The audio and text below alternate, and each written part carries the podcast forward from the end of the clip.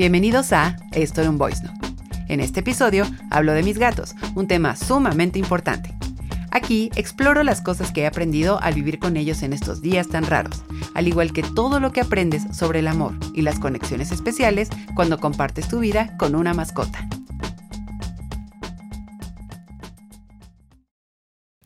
Hola a todos, bienvenidos, welcome, willkommen, bienvenue a otro episodio más de Esto era un Voice Note. Y sí, si se lo preguntaron, esta bienvenida es que pues de alguna manera tengo que aprovechar todos los años que he invertido en tratar de aprender un idioma. Entonces, si esa plataforma va a ser mi podcast, pues Viet. Oigan, pues en primer lugar, muchas gracias por el recibimiento de la segunda temporada de Esto un Voice Note.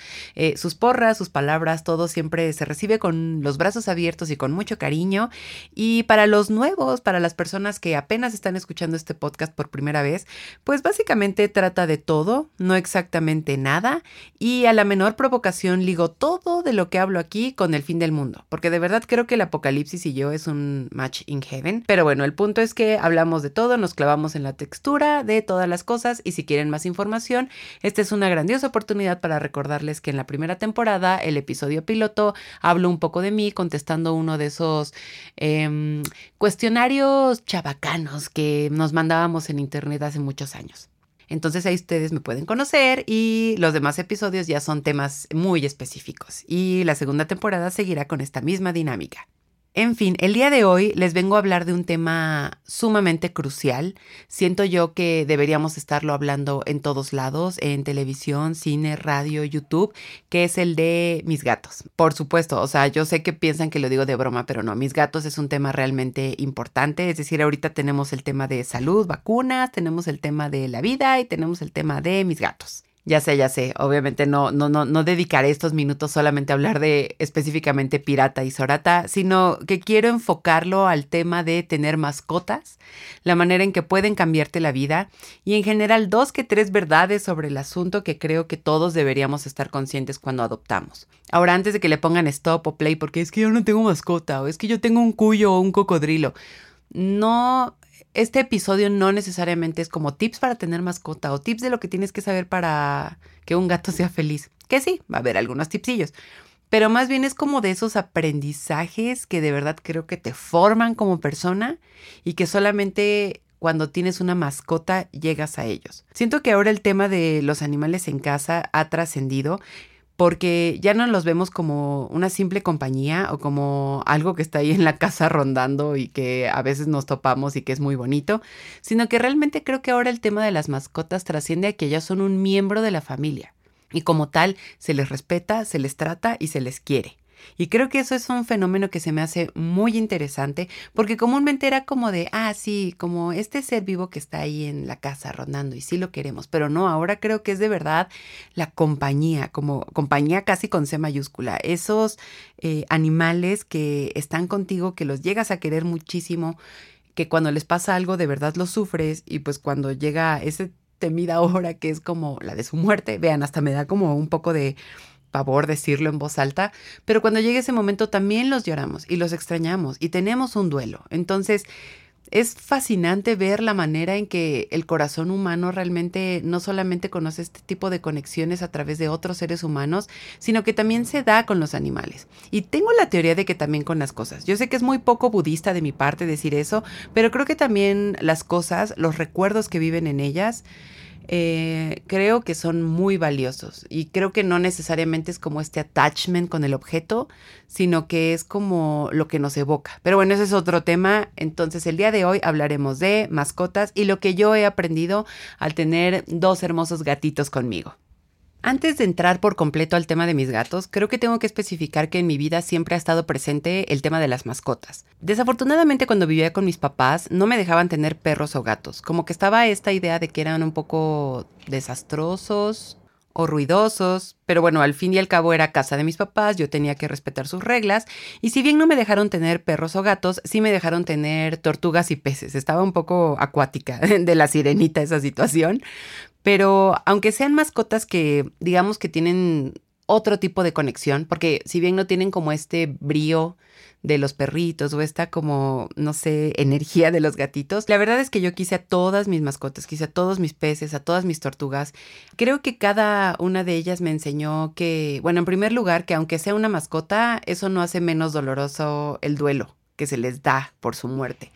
Eh, es lo que les mencionaba, como que luego está esta idea de, ay, bueno, se murió una tortuga, entonces es fácil reemplazarla. Y no, o sea, de verdad para mí era como, pues no, es un ser vivo, se apagó su vida, entonces pues voy a tener este ratito para considerar lo que pasó, lo que vivimos y todo esto. Eh, yo tenía en mi escritorio ahí mi tortuguera, que era como ahí una casita con piedritas de colores. Era una dinámica muy, muy bonita. En otra segunda digamos, lección que me enseñaron estos animalitos. O sea, como, digamos, esto a introducción de las lecciones que te dejan las mascotas, parte uno, es que también sí es doloroso cuando se van las mascotas, es doloroso cuando mueren, pero también de cierta manera toda la felicidad que te dan en la vida es algo con lo que también te quedas. Es decir, sí hay una tristeza, hay un duelo y todo eso, pero también en el corazón se queda una felicidad que pocas veces en la vida puedes llegar a aprender de otra manera. Ya sé que se escucha muy sombrío que primero hable de muerte y luego hable de la felicidad que te dejan las mascotas, pero siento que más o menos va por ahí la idea, es decir, esta dinámica en la que como persona conectas con otro ser vivo, que no es realmente una conexión humana, porque siempre te están tratando de enseñar, no, es que hay que llevarnos bien en sociedad, hay que llevarnos bien con otros seres humanos, hay que llevarte bien con el prójimo y lo que sea, pero también lo es con las mascotas, con los animales, con esos seres vivos de los que no solamente eres responsable, sino que también vas a crear una conexión. En fin, yo podría hablar como de todas las experiencias que tuve con mis peces y tortugas, pero creo que eso ya sería remontarnos a la Elsa de siete años y eso también tal vez no lo tenía como tan bien manejado o no era tan madura como para pensar las cosas que ya he pensado en la actualidad, pero para fines de calidad en el servicio. En este podcast creo que en este episodio solamente me enfocaré en mi experiencia al adoptar gatitos. Si bien las tortugas, peces, también tuve un perico que también era así el amor de mi corazón y también tuve una conejita todos ellos tienen un lugar especial en mi corazón y que formaron parte de mi infancia y de mi adolescencia. La verdad es que quiero enfocar este episodio a los gatos, no solamente porque tengo una conexión más madura al haberlos adoptado a la edad de 30 años y ya con ideas pues ya mejor pensadas, ¿no? Y reflexionadas en todos los sentidos posibles, pues también me han acompañado en esta parte de conocerme a mí a mis 30 años, en mi vida adulta, pero también mi vida independiente. Y la verdad creo que tenerlos a mi lado y más en estos días tan críticos, me han enseñado muchísimo sobre el amor, la paciencia, sobre fluir, sobre madurar. Es decir, yo sé, parecería imposible, pero la verdad es que sí estar con ellos estos días tanto, eh, el hecho de estar luego estresada y que se acerquen conmigo o que ronronen o ese tipo de detalles, siento que sí he sacado varias lecciones de eso. Entonces, por eso este episodio lo dedico a, a esta vida con los gatos en mi vida adulta, una Elsa más madura. Como les mencionaba, siento que la Elsa niña, adolescente, como que apenas estaba procesando el dolor de perder una mascota, eh, la felicidad que también da, los cuidados que había que darles. Pero bueno, el punto es que todavía no había una noción del mundo como la que tengo ahora. Bueno, ya le di muchas vueltas al asunto. El punto es que este episodio se va a dedicar a los gatos y a la Elsa adulta. Para empezar, quiero darles un poquito de contexto sobre lo que fue adoptar a mis gatos. Y justo para este episodio, eh, agradecer a todos los amigos que me apoyaron por los regalitos de mis mascotas, ayudarme con sus mudanzas y todo eso. Pero en especial, este es un shout out a Graciela Diamandín en Twitter, porque la verdad fue la persona que me acompañó en una adopción que, pues, si tengo que darle una palabra, es caótica. Digo, hay varios factores a tomar en cuenta. En primer lugar, adopté un gatito, estoy hablando de pirata en este caso, que pues ya estaba medio grandecito, no tenía dientes, no tenía un ojo y en el albergue donde lo tenían, pues la herida la tenía abierta. Por lo que ahora veo, pues, que era evidente que por eso era un gatito tan violento, es decir, te acercabas y te soltabas zarpazos o te maullaba muy feo, pero obviamente yo creo que si uno va por la vida con una herida abierta, pues yo creo que también le legislaríamos a la gente y le gritaríamos, no me toques, porque pues no está padre que te toquen las heridas. O sea, siento que es muy evidente esto que estoy diciendo, pero yo sé que a veces la vida puede ser muy obvia y no nos damos cuenta, pero conclusión número uno, pues no vayamos con las heridas abiertas al mundo y en segundo lugar, pues si lo hacemos, que no las toquen. Pero bueno, el punto es que este gatito tenía todas eh, como estos, digamos, elementos en su contra y especialmente lo de la herida. Para mí eso fue muy sorprendente de ver y también veía que pues si, si le maullaba tan violentamente a la del albergue, eh, pues obviamente yo que era una extraña, que no tenía experiencia alguna con gatos, pues iba a ser, pues no sé, pensé que los resultados iban a ser catastróficos. El gato nos veía con cara de Pedro metiendo dedos en las llagas como si todo el mundo fuera Jesucristo. Entonces era una dinámica muy extraña para mí. Yo estaba un poco horrorizada con todo eh, les digo, era mi primera vez adoptando un gato y yo siempre pensaba que los procesos de adopción eran como los comerciales de comida para gatos donde los meninos son hermosos y tiernos y te dicen te amo a la primera lata. Pero lo cierto es que Pirata sí era un poquito un personaje digno de transpotting, específicamente Begbie. De hecho, ese iba a ser su nombre. Yo le iba a poner Begbie porque cuando lo veía gizarle a todo el mundo y lo veía como con estos bríos medio violentos, me acordaba mucho de esa escena donde Begbie tira una cerveza para atrás eh, se rompe, se ve, se escucha que alguien eh, le cae ese tarro de cerveza y él baja a golpearse con toda la gente. Entonces yo sentía que esa naturaleza de pirata así era, la de Begbie, como de voy a crear problemas donde sea que vaya y si es necesario te voy a golpear, incluso si yo inicié el problema. Digo, al final terminó llamándose pirata porque creo que también hay un deber moral cuando tienes una mascota sin un ojito que se llame pirata. Sé que suena un poco raro, pero yo lo veía y decía, es que tienes cara de que fuiste bucanero, de que bebes ron, entonces te vas a llamar pirata. En fin, para esa tarde Graciela me ayudó, me guió mucho. La verdad es que sí, yo estaba un poco en shock porque de verdad les digo, yo pensé que me iban a entregar al gato en una canasta de mimbre con una toallita azul y tela terciopelada y él iba a sacar la cabecita con su nariz rosita y me iba a decir miau e iba a ser amor a primera vista. Pero pues no, íbamos en un taxi, ella con el gato en brazos, yo con la mirada cerrada diciendo qué estoy haciendo. Pero al final, después de una visita al veterinario, dejarlo en hojalatería para que me lo dieran como nuevo, salido de agencia, por fin llegamos al día en que llegó a mi departamento y desde entonces fue un trabajo especialmente arduo el poder tener una conexión con él, una conexión digamos como especial, eh, pues de amor, ¿no? De mascota, dueño.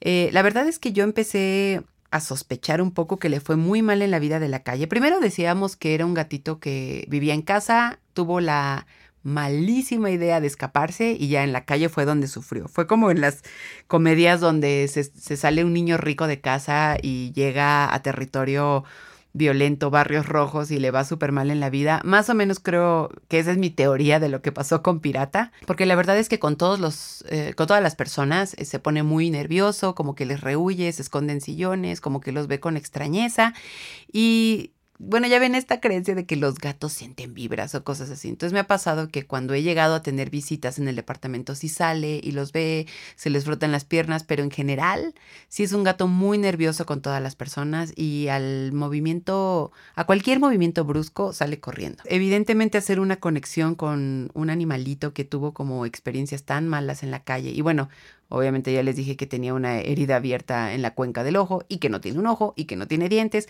Pues obviamente hacer una conexión de amor iba a ser muy difícil. A tres años de su adopción puedo decir que hemos tenido muchos avances, muchos logros. Ha sido una relación para la cual yo también me siento como full of love pero pues sí ha sido como de mucha paciencia, porque yo tengo que admitirles que soy muy Elvira, como la de los Tiny Toons, me encantan los animales, amo abrazarlos, amo, no sé, como esta energía que transmiten, pero pues es muy raro ser una chica Elvira y no poder siquiera sentarte con tu gatito en paz en el sillón. Entonces sí ha sido un trabajo como bastante fuerte con él, pero pues miren, no quiero sonar cursi, pero pues yo creo que el amor sí todo lo puede y eso lo he comprobado con Pirata. O sea, como que cuando te acercas con un animalito en aras de, de crear como esta conexión, de crear este puente para el cual no vas a quemar o no vas a hacer algo tonto como para que se destruya, pues me ha dejado un poco eso, ser paciente antes que nada, pero también que el amor lo puede todo. Por otro lado, y casi que a manera de antítesis, tenemos a mi gatita Sorata. Sorata llegó casi que en cuna de plata.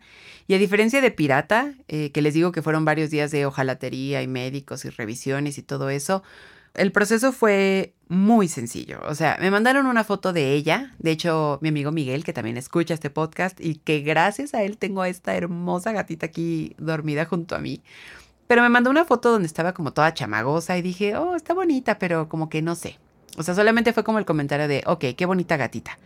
Al día siguiente me mandaron una foto ya bañada y no puedo explicarles que ahí sí fue amor a primera vista. O sea, vi, es una gatita calicó. Entonces así vi su pelaje blanco, sus ojitos, su naricita rosa y dije, ok, voy a empezar a preparar mi casa porque esta gatita definitivamente tiene que estar conmigo. Y pasaron los días, eh, ella necesitaba, igual, o su ojalatería, eh, me mandaban fotos, me mandaban así como de que, ah, ya ve preparando su bienvenida y todo eso. Y pues ya en cuestión de días, eh, la chica que, que la puso una adopción me la trajo en una canastita. Ahí sí, para que vean, fue de canastita. Llegó a mi departamento, la metí a otro cuarto porque obviamente hay un proceso para que los gatos empiecen a llevar bien.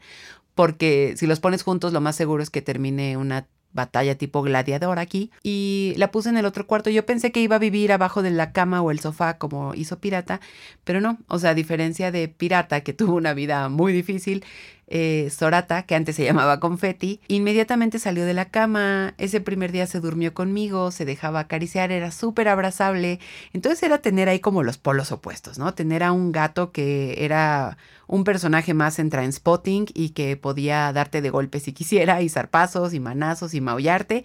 Y por el otro, Sorata, que tiene como esta manía de siempre estar ronroneando, de acercarse contigo. Es decir, era ahí vivir un poco estos polos opuestos, pero al mismo tiempo saber que con ambos estaba la posibilidad del amor.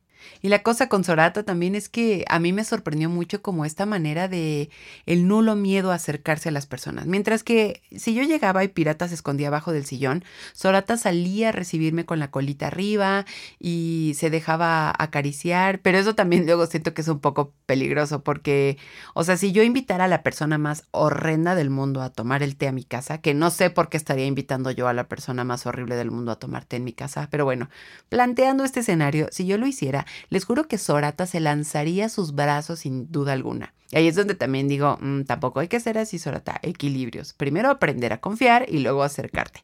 Digo que no te tome tres años como pirata, pero tampoco como al primer hervor ya salir lanzada con ramo y vestido de novia con la gente. Entonces, esas son como una de las primeras lecciones que he aprendido con mis gatitos. O sea, entre el máximo tímido a la máxima de confianza, siempre equilibres. Es algo que siempre he manejado en este podcast. Siempre estoy en búsqueda de ese equilibrio que yo estoy súper segura que sí es posible, pero se trabaja. Entonces, pues sí ha sido muy interesante verlo en mis, en mis gatitos y siempre luego pienso en ellos cuando digo, claro, buscar ese equilibrio. Y es muy raro, ¿eh? Porque pues aprenderlo a través de la dinámica de mascotas sí, sí es muy interesante ese, ese proceso mental para llegar a esa conclusión. Y bueno, desde esas adopciones eh, ya han pasado tres años, que es el mismo tiempo que llevo en este departamento. Es que no saben, chicos, yo me mudé y dije, ya, necesito un gato. Por eso les digo que lo de pirata, o sea, a pesar de que no me arrepiento y eso sí fue como muy un ímpetu, ya saben, o sea, como que dije, ya, de frenesí, necesito un gato, ya, o sea, cuando te dicen vas a vivir solo, no es como de que sí, voy a buscar la primera fiesta, no sé qué. No, mi primera idea fue, ya, esta casa necesita un gato y se va a resolver. bueno, el punto es que llevo ya tres años con ellos. Como les decía, ya tenemos una dinámica súper especial. Eh, ha sido como muy interesante también estos días de, pandemia, eh, estar con ellos todo el día. Tuvieron que adaptarse a que pues yo estaba acostumbrada a salirme todo el día a la oficina y regresar. Cuando fuera fiestas, eh, regresar muy tarde.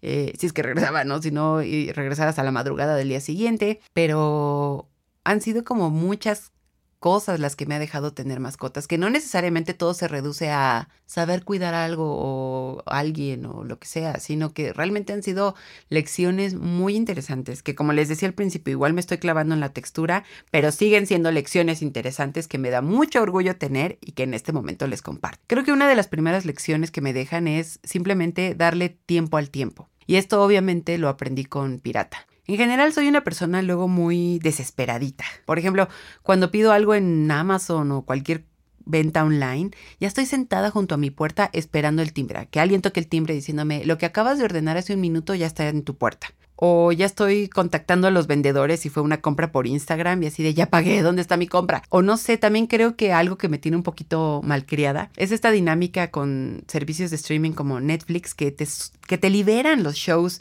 en un día y obviamente puedes maratonear. Y ahora que liberan episodios semanales para algunas series, para mí es como, ay no, pero ¿por qué tenemos que hacer eso? O sea, todos los domingos después de ver Attack on Titan me digo, pero ¿por qué tengo que esperar una semana? O sea, yo ya podría estar viendo todo esto inmediatamente, porque hay que esperar, pero pues bueno, les digo, es parte de la dinámica de ser un poquito desesperada en muchos aspectos de mi vida. Y yo sé que los ejemplos que digo, muchos lo viven también, pero es un ejemplo, o sea, es un ejemplo de cómo se refleja esa desesperación, porque igual cuando mando un correo, espero respuesta inmediata, ya. O incluso en tonterías como de, ya llegó la hora de la comida, eh, espero que en cinco minutos ya esté comiendo y no tener que preparar nada. Y es como de, mm, no, el cita hay un proceso y seguramente te va a llevar más de cinco minutos prepararte una comida. Entonces, ese tipo de cosas, como que este mundo tan inmediato me ha hecho pensar que todo debería ser inmediato. Pero bueno, el punto es que con Pirata he aprendido que, que no, que a veces hay que darle tiempo al tiempo y simplemente sentarte, relajarte y o una de dos, o dejar que las cosas sigan su curso hasta esperar que a ti te toque como si fuera un juego de mesa, o simplemente tranquilizarte y de verdad esperar a que lo que sea que hayas hecho dé un resultado.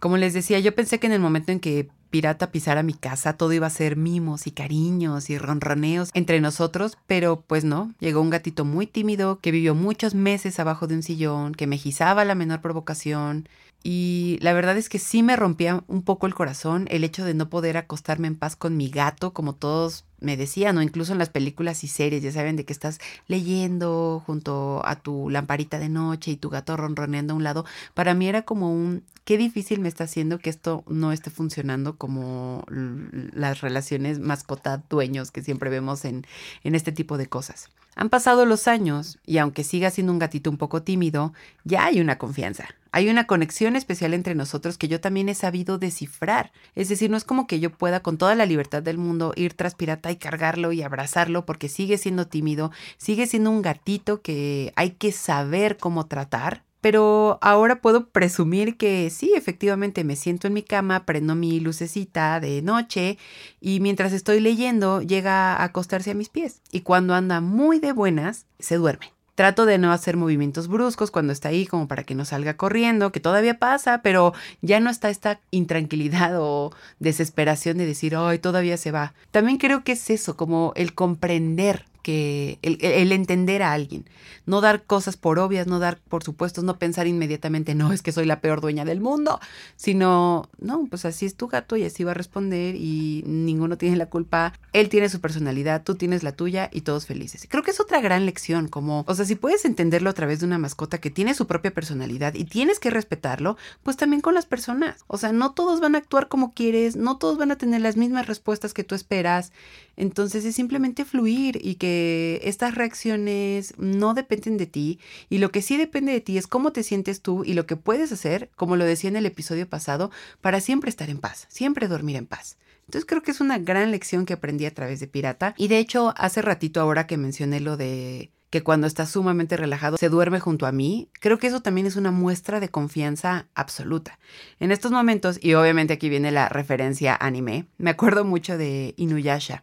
Hay un episodio donde él viaja al presente con Kagome y se mete a su cuarto y están hablando. Ella le dice, acuéstate tantito porque tengo que estudiar. Entonces cuando ella termina de estudiar, se voltea y nota que Inuyasha está dormido. Y ella se enoja porque obviamente él está en su cama, pero ella dice, qué extraño, creo que nunca lo había visto dormir. Como que cuando están en el pasado con la presencia de demonios y enemigos, él está solamente sentado en estado de alerta esperando a que algo pase. Pero qué curioso que un yokai o un demonio viaje al presente y como no hay demonios, no hay enemigos, pueda darse el lujo de dormir en paz y junto a una persona a la cual le tiene 100% confianza. Se me hace una idea súper interesante, es decir, siento tanta confianza contigo que puedo dormirme sabiendo que no hay ningún peligro y lo veo en Pirata, ¿no? Yo sé que está muy clavado en la textura como comparar estos escenarios, pero Pirata que tuvo una vida más difícil, que tuvo heridas abiertas, que de verdad la pasó fatal, el hecho de que sepa que estando yo en mi cama leyendo pueda dormirse junto a mí y que sepa que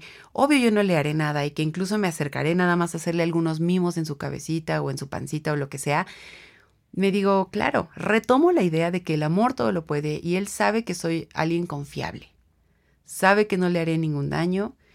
Sabe que soy una humana que, en la que puede confiar.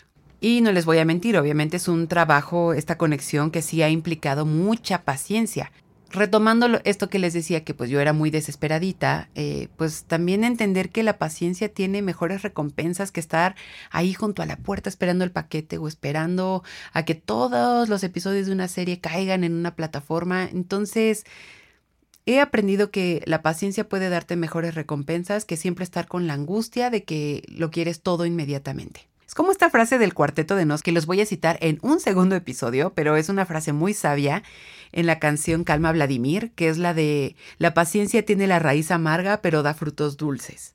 Y sí, sí lo creo. Toda la angustia y ansiedad que me da el tratar de que todo sea inmediato no se compara a la calma que me da obtener mejores resultados cuando soy paciente. En segundo lugar, el hecho de tener gatos me ha enseñado que de verdad la gente le cuesta muchísimo deshacerse de los estereotipos y clichés con los que crecemos en la vida.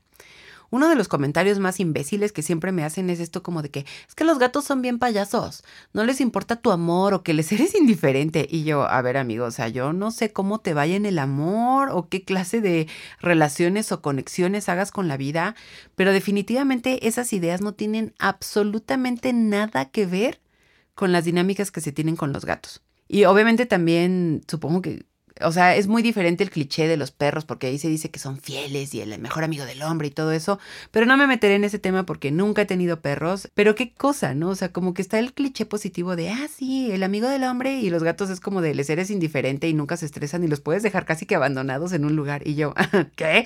No, amigo, así no funciona esto. No funciona con los gatos, pero en general no funciona así con las mascotas. O sea, Vamos a eliminar ya esas ideas. O sea, si en algún lugar tenían ustedes que escuchar que es muy tonto decir que los gatos son indiferentes o que no les importa tu amor o que no les importas tú, híjole, pues ya llegué yo aquí a decirles que no, así no funcionan las cosas. Por favor, ya quítenselo de la cabeza.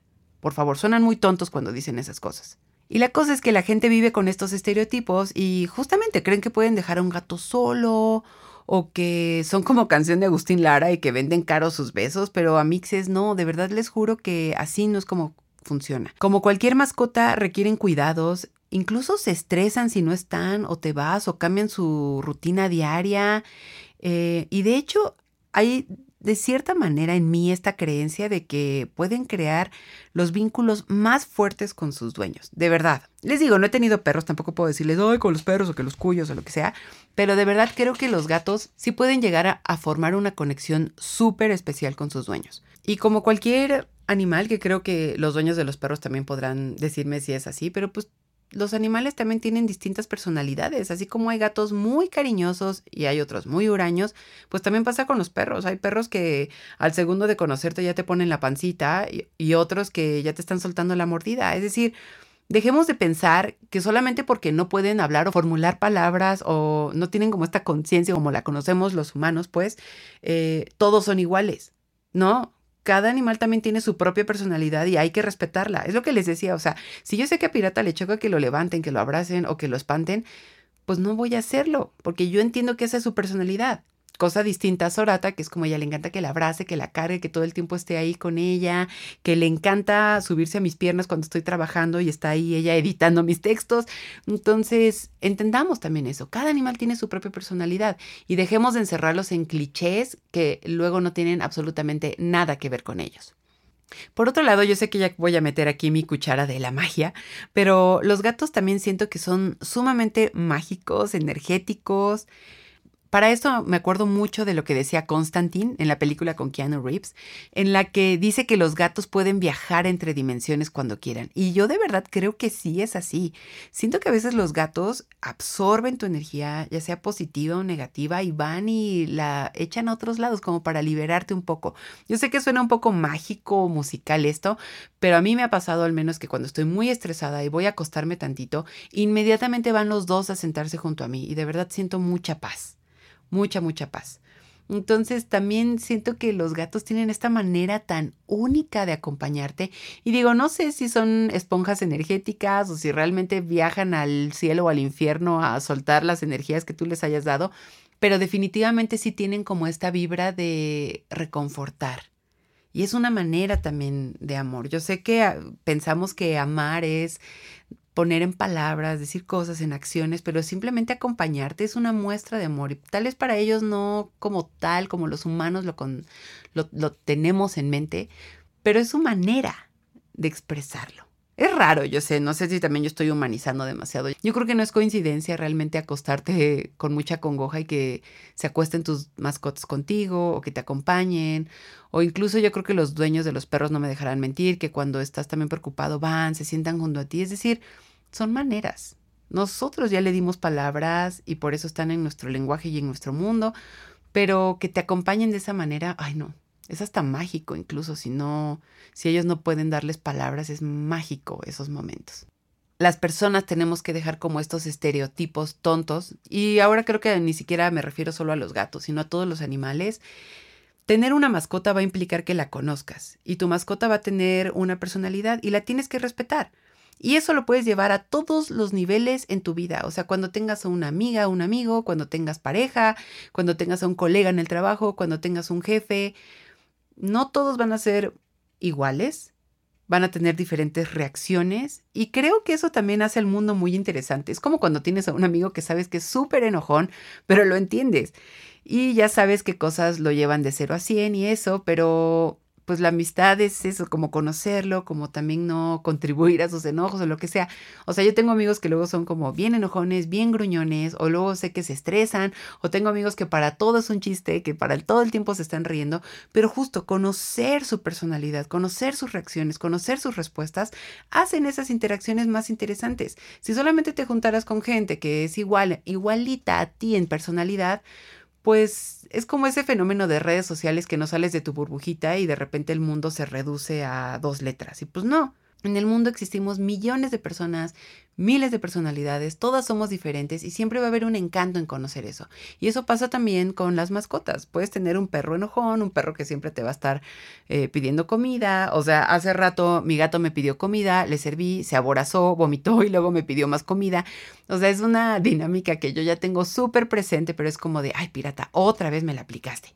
Y en esos aspectos es como pensar si ya te conozco porque lo hice yo también. O sea, son esas interacciones que de verdad hacen al mundo muy interesante y que si bien yo lo aprendí ahorita con mis gatos en, esta, en este encierro, es interesante también llevarlo a, a todas las facetas en nuestra vida. Oigan, y aprovechando este punto, eh, los gatos no toman leche. Aprovechando otro estereotipo estúpido, no toman leche por el amor de Dios. No sé por qué la tele, este medio tan confiable de la ciencia, nos dice que les demos leche a los gatitos o cuando los encontramos les va a encantar. Pero no, maldita sea, a los gatos no se les da leche. Anótenlo, por favor. O sea, denle amor o denle una latita o llévenlos a un veterinario si quieren ayudar a un gatito abandonado. Pero pues no, la leche no, no, no es buena para ellos. O sea, esto es como un corolario. Otro aprendizaje es que, y sonará cliché, pues, pero es, cliché por una razón, y es que pues las mascotas sí son una responsabilidad, amigos, so beware si se van a meter a ese mundo. Obviamente esto no es como meter miedo o algo así, pero bueno, les, se los digo desde el punto en que amo a los animales, pero sí son una enorme responsabilidad porque piensa que una vida está en tus manos. Cuando adoptas, porque por favor adopten, no compren. Eso también es otro aprendizaje, pero bueno, ya no me meteré más en ese tema.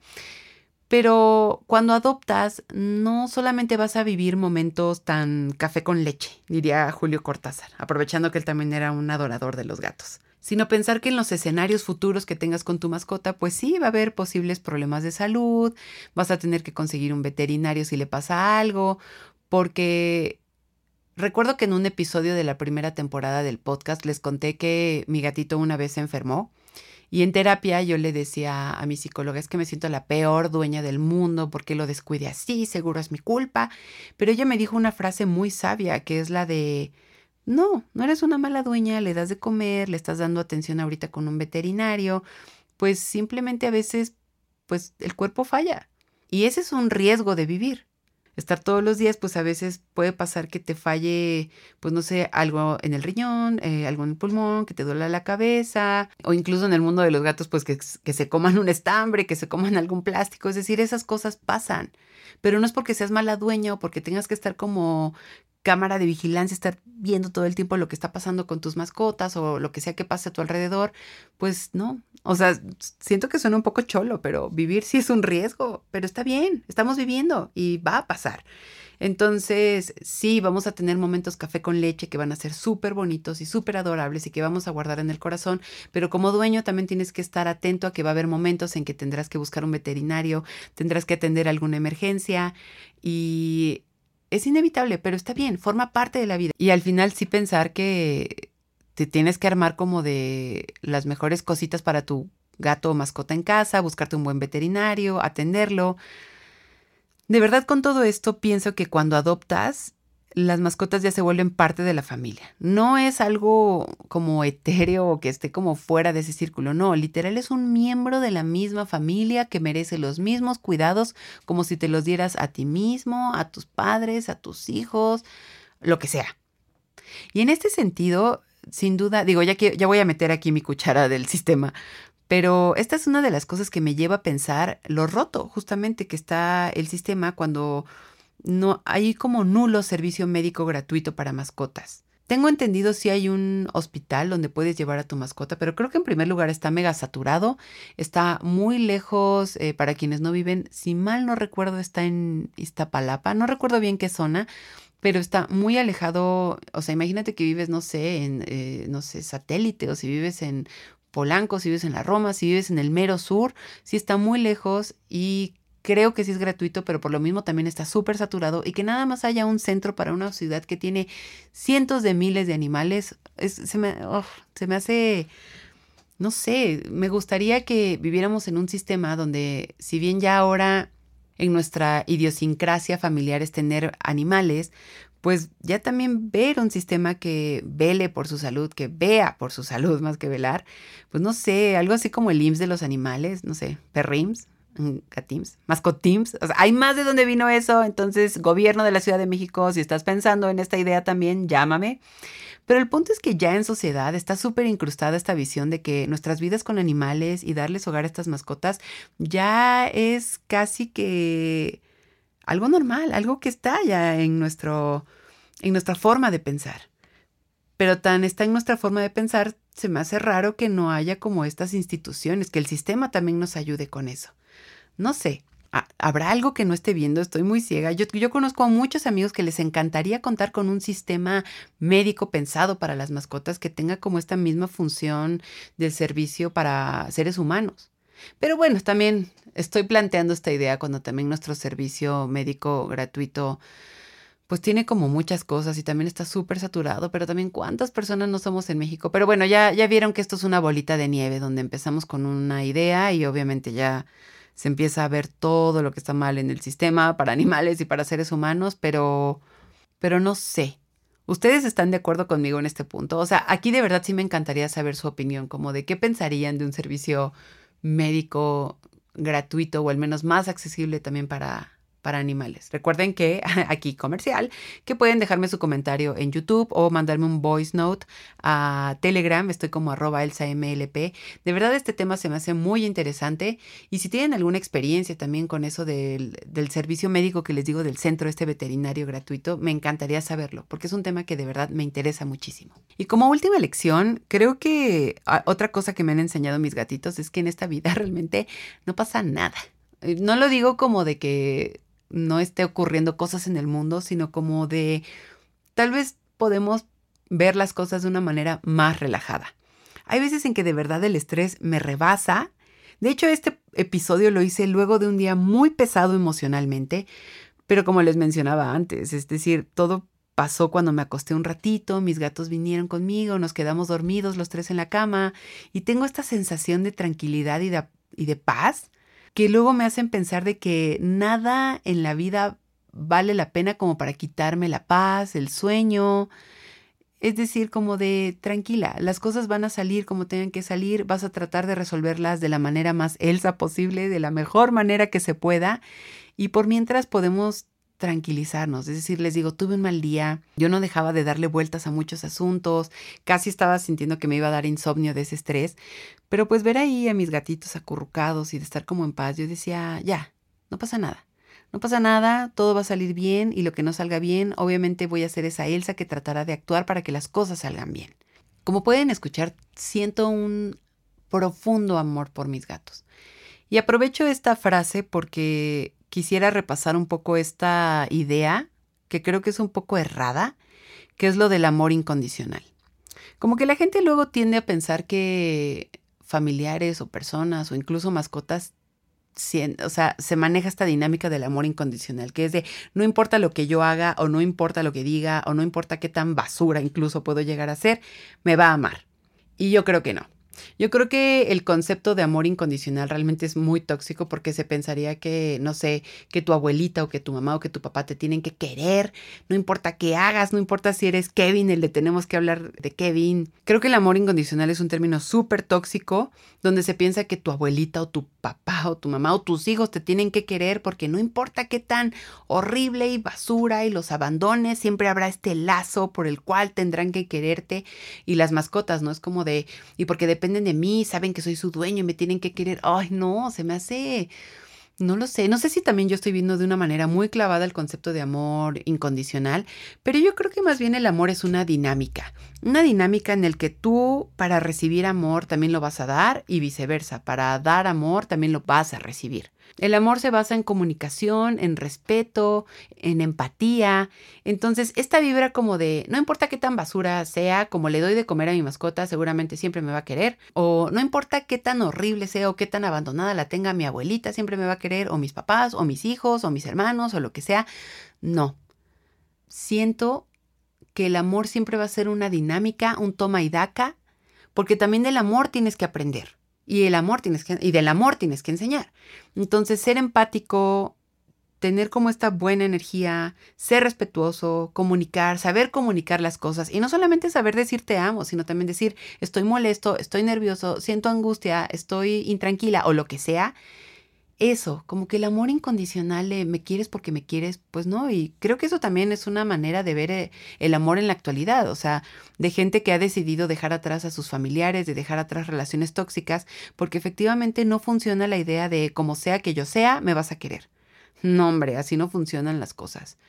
Entonces, es algo que ahora yo he visto con mis gatitos. Este amor profundo que yo siento por ellos es porque un, sí, me necesitas, necesitas que te dé comidita, que si tienes que ir al veterinario yo te lleve, sí, por supuesto. Pero también necesitas que yo sea una dueña que entienda tu personalidad, que no haga movimientos bruscos para no asustarte, que te haga mimos cuando me los pides, que, es decir, ahí hay como este, esta vibra de de yo en función de sus vidas, pero también yo es como de un, me gusta que estés bien, me gusta que estés en paz, me gusta que seas como eh, un gatito cariñoso y todo eso. E incluso si no lo fueran, les digo esto de entender la personalidad de mi gatito, que no necesariamente sigue mi línea de cariño tipo Elvira, la de Tiny Toons, pero está en ese entender, en comunicar, en saber leer cómo funciona esa dinámica de amor con una mascota. Y siento que también es así con las personas. Entonces, creo que nos toca redefinir un poco ese concepto de, no quiero decir eliminar, porque supongo que el amor incondicional está ahí en nuestro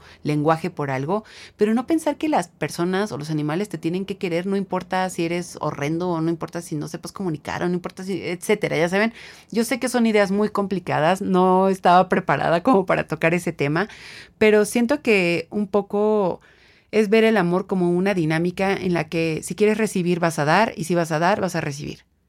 Siento un poquito que va por ahí la idea. Si es muy complicada, ya estoy como pensando un poco más en esa textura y quizás estaría interesante dedicar todo un episodio a eso. Pero eso, ver el amor como una dinámica. Bueno, ¿no sienten que este episodio fue una carta de amor absoluta a mis gatos? Clara que sí, amigas, porque obviamente todas las cartas de amor son ridículas, pero nunca se van dirigidas a tus mascotas. Y pues nada, chicos, ustedes tienen mascotas, han sido tan felices como yo con mis gatos, quiero saberlo todo, todo, todo, todo. Entonces, Es más, si quieren en Telegram también mándenme fotos de sus animales. Yo feliz de recibirlas. Me encanta ver esas dinámicas y conexiones que hacemos con las mascotas. Recuerden que pueden contarme todo eso en los comentarios de YouTube, como ya se los había mencionado, o voice notes en Telegram, o donde sea que quieran escribirme, Twitter, Facebook, lo que sea. Yo recibo sus comentarios con los brazos abiertos. Muchas gracias por escuchar este episodio, es algo muy especial. Sé que es clavarme mucho en la textura al hablar de, las conexiones y los sentimientos que pueden darte unas mascotas, pero siento que siempre va a ser muy interesante la manera en que conectamos con el mundo. No solo con los humanos, no solo con los animales, sino todo, absolutamente todo lo que nos rodea. Entonces, pues nada, muchísimas gracias por escuchar este interesante tema y nos vemos el siguiente viernes en Esto era un Voice Note.